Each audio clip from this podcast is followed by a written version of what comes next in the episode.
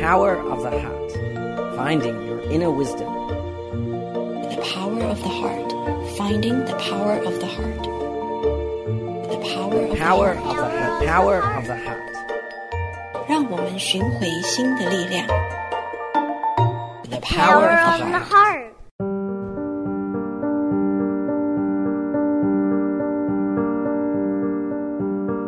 Thank you for joining us today. My name is Yuru Chao. You are tuning in to The Power of the Heart on Da'ai Radio. Welcome back, Dharma Master De Shu. We're glad to have you with us today. Please guide us on cultivating a deep and tranquil heart.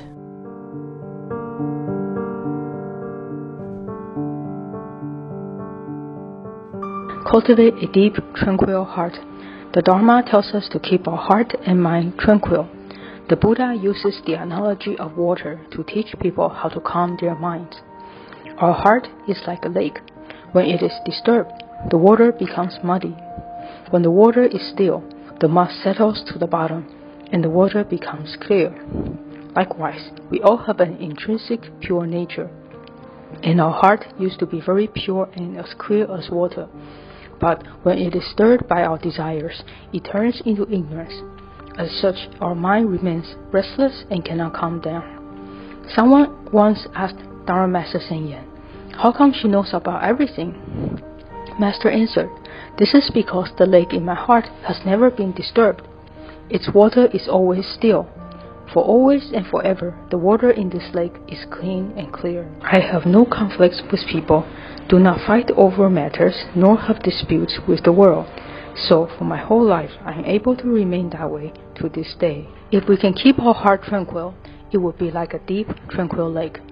If the lake is shallow, the water will move when the wind blows. In Chi, which is a cultivation ground for bodhisattvas, we should nurture a very deep and tranquil lake within our heart. When it is deep, a lake has a tranquil surface. Its water cannot be disturbed by a gentle breeze. This is how we should cultivate ourselves and refine our character. This is what we do deep within our hearts.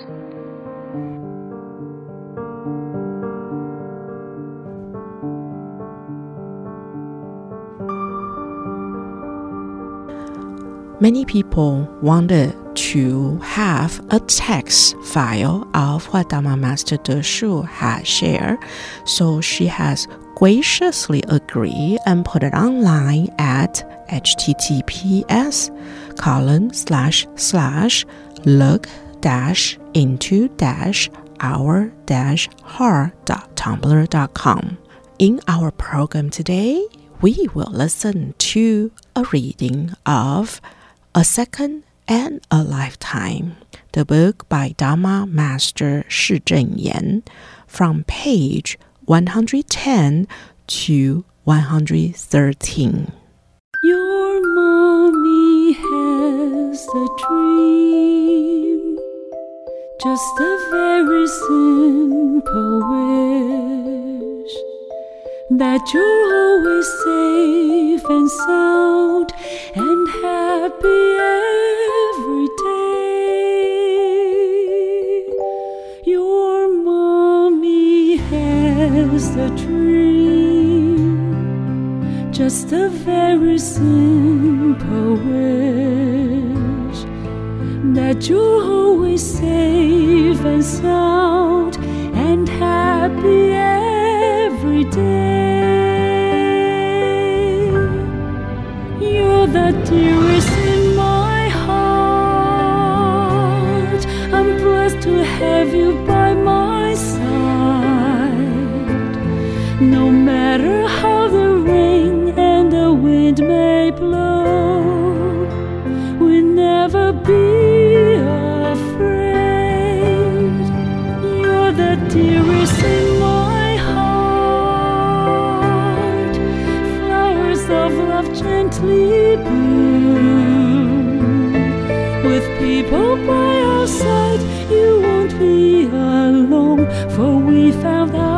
Safe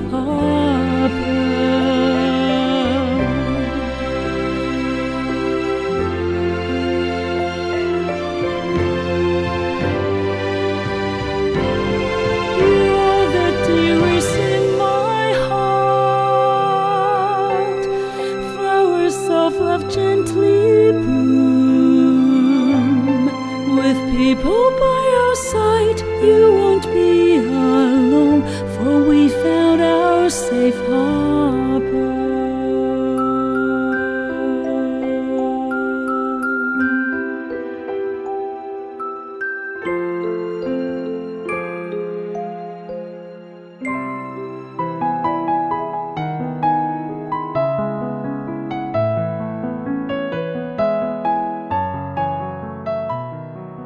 Welcome back to The Power of the Heart.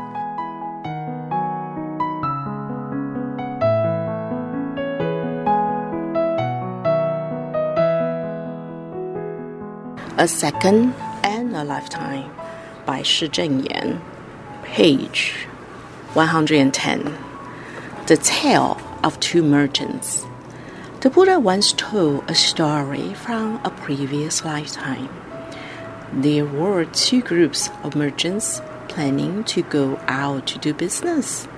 Before they departed, they prepared all of their goods for sale and brought several dozens of carts of food and water. Because there were many people in the entourage, the leaders of the two groups agreed to depart one after another in order to avoid confusion. One of the leaders, with great wisdom, said, Since the two groups are heading out one after another, would you like to go first or later? I will let you choose. The other leader thought to himself, to be able to depart first without even having to fight for it is something I never would have imagined. He thus decided for their group to depart first. He felt that by departing first, his oxen pulling the cart will eat all the grass on the road first. Also, after the road had been walked on by a large group of people and animals, it might be more difficult to walk on for the next group. So he felt that it will be safer to travel first. Moreover, those who went first will have access to more drinking water.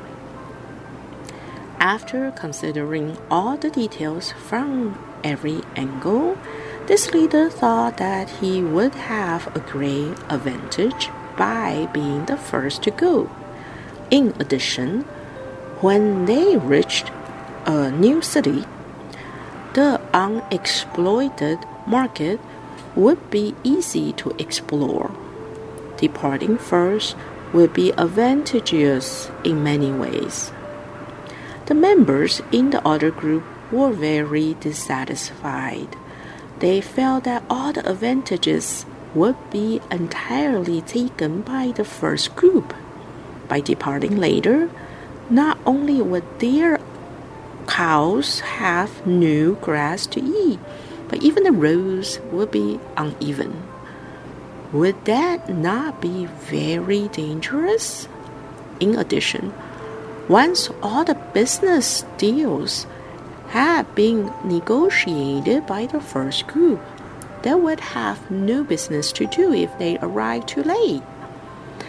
This leader with wisdom told them, Indeed, the people who departed first will have the first opportunity to give their cows grass to eat. However, after the grass is eaten, new tender grass will grow, which our oxen will be able to enjoy. Secondly, the path will be even more compact and sturdy after the first group had traveled on it. Furthermore, after they have tested the market, it will be safer for us to go there. He thought on the bright side from every perspective, and with a firm resolve, led the second entourage forward. Throughout the vast desert areas that they had to pass, there were many yaksas and evil spirits. These yaksas ate human flesh and drank human blood, if the people who passed by were strong and healthy, the Yaksas would need to work hard to capture them. So the Yaksa leader told the Yaksas to each hold a green lotus flower in their hand and drench their body in water. Then they could tempt and guide the merchants to a place with no food or water. The Yaksas went before the first group of merchants. The leader of the merchants saw that they held lotus flowers in their hands and their bodies were soaked in water. So he asked them where they came from and whether there was water there. The Yaksas replied, We came from the south. That place not only has water, it is also characterized by frequent rainfall. In the sky there is rain, and on the ground there are pure streams of flowing water. Look, there are beautiful lotus flowers there too. The soil is very fertile as well. The leader was very happy to hear this, so he told his entourage, Now we do not have to work so hard to transport our water. Not far from here, it rains constantly and there are pure streams. Let us pour out the water and travel most lightly. Everyone listened to his words and poured out the water. Then they began traveling with ease toward the south.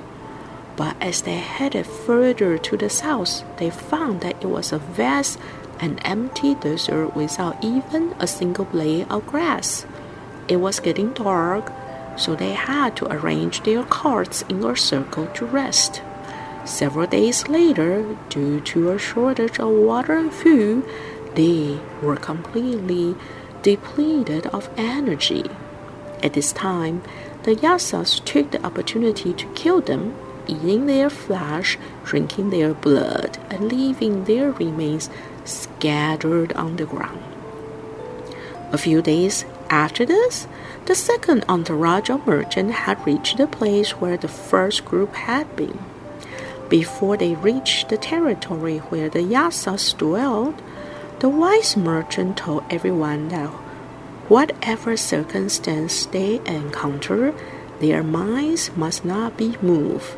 Even if there were streams or rainwater ahead, they must safeguard their drinking water. When the group rested, he put the carts in the center while people guarded the outer perimeters. He patrolled around the area himself tending to everyone and making sure they were doing well. He made sure that both the people and the carts they traveled in were in good shape. Just like the first group, they encountered the Yaksas with lotus flowers in their hands and water on the bodies to tempt them. But they paid no attention to the yaksas and continued to move forward. When they reached the site where members of the first entourage were killed, they saw that all the people and animals had perished, while all the goods on the carts were intact. So they moved all the goods to their carts, brought them to other markets, and made a great deal of profit. The Buddha said, For those who wanted to take advantage of others, what result did they bring about? A people can always be courteous and yielding, constantly uphold thoughts of goodness, and persist on the path they choose, they will eventually reach their goals. The Buddha wanted to teach these spiritual practitioners that their minds must not retreat halfway and that they must not fall into heretical paths. Such paths will be very treacherous. When we are on the right path, we must have the ability to stay focused.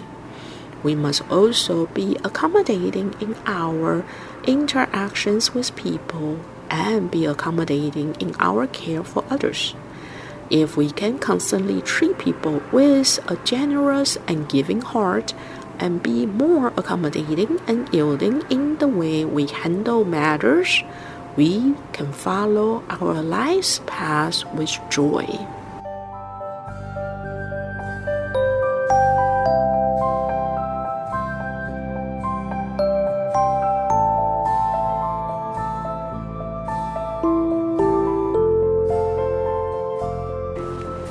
Page 114.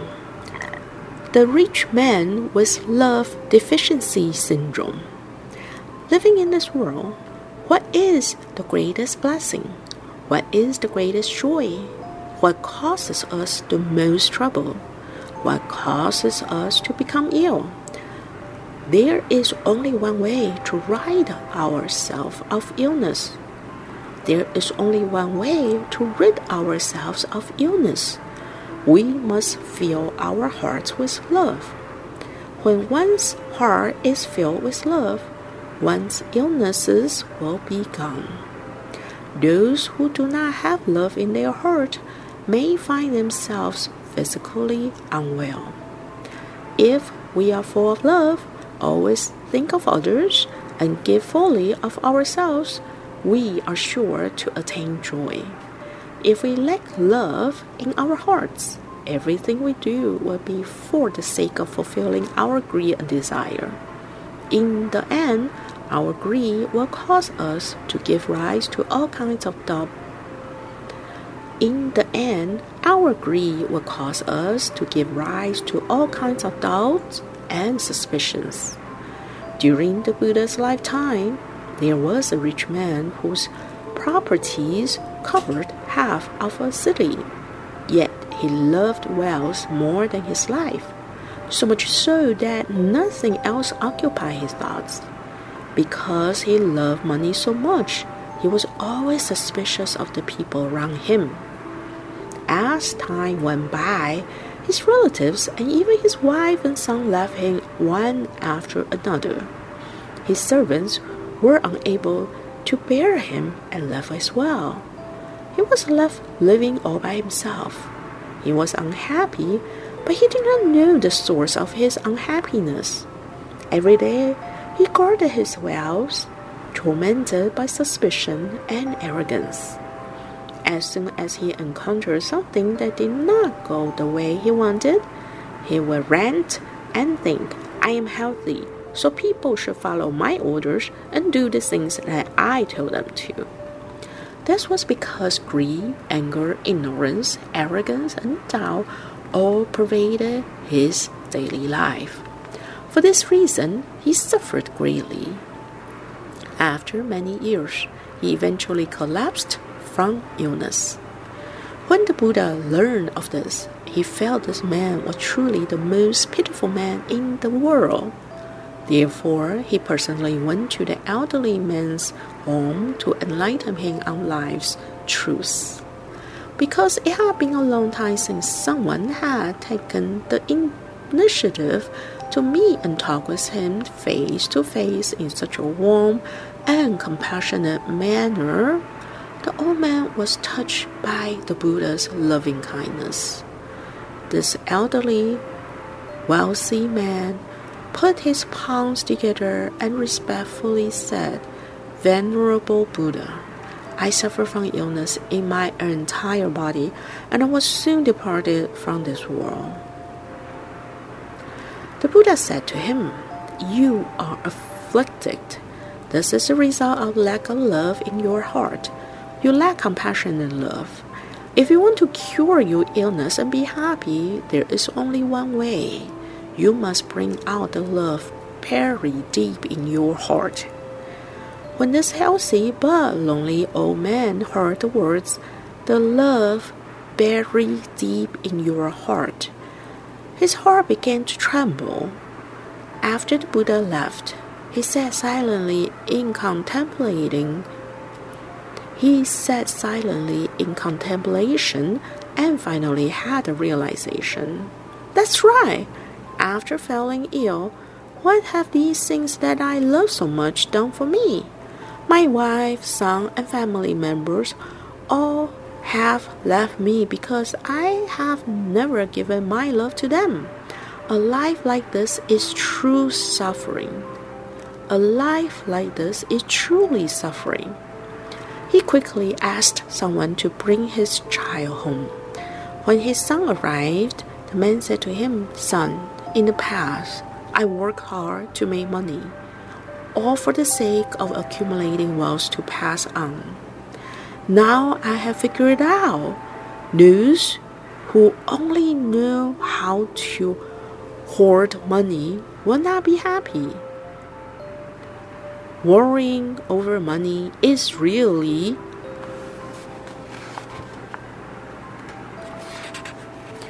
very painful. A man who only knows how to love money but doesn't know how to use it is the greatest fool in the world.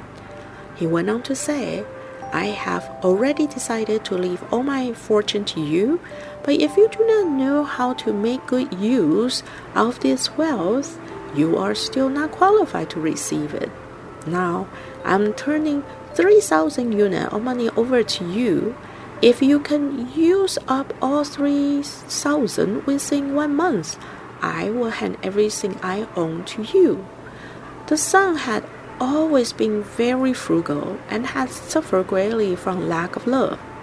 Now that he is suddenly being given so much money, he did not know what to do with it. Later he thought, a life lacking in love is so miserable. What do I want to do with this money? If I become like my father and have nothing but money, then this money is useless.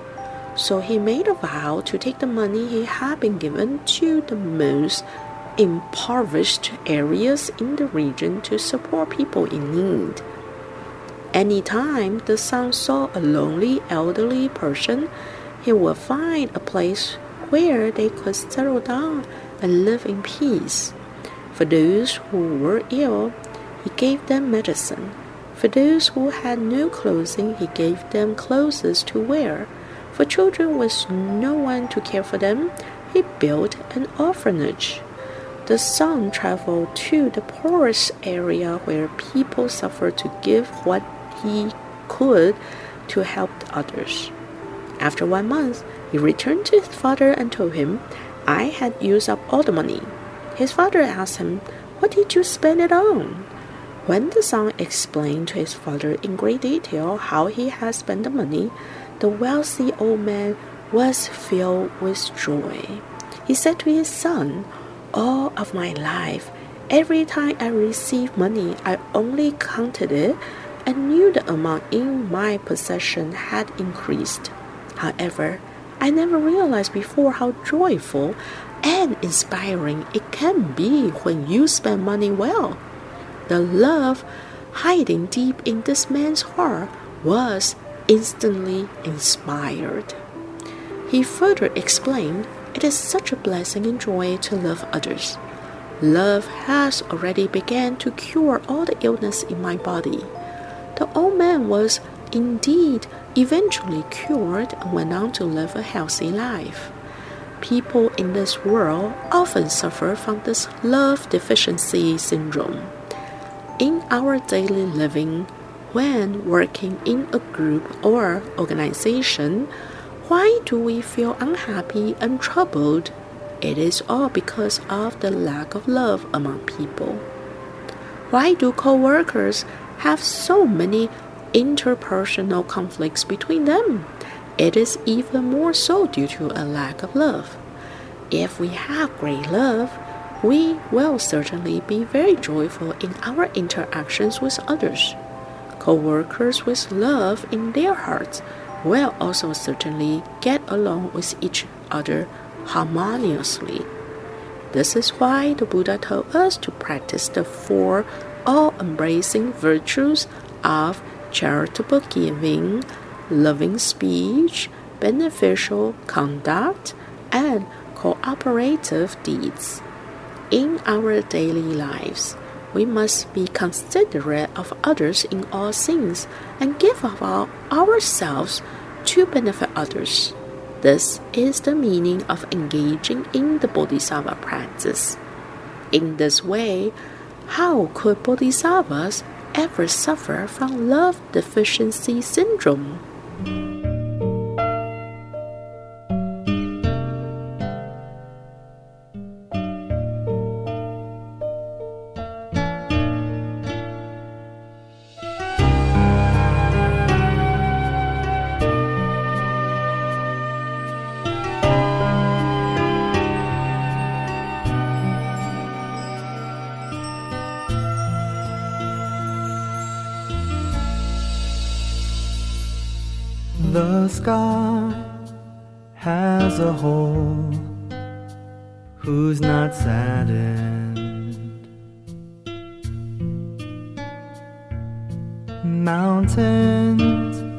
Shed their tears who's not heartbroken.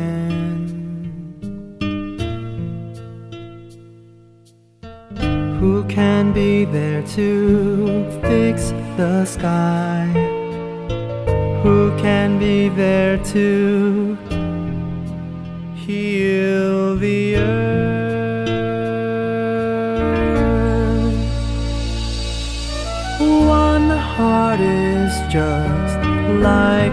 Tree. Thousand hearts make a forest. Hands that plant trees, hearts that are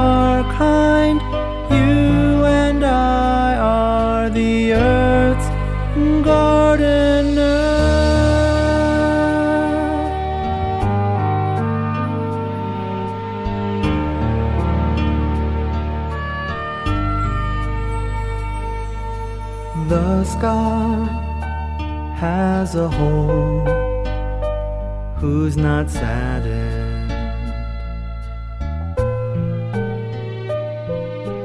Mountains shed their tears, who's not heartbroken? Who can be there to fix the sky? Who can be there to heal the earth?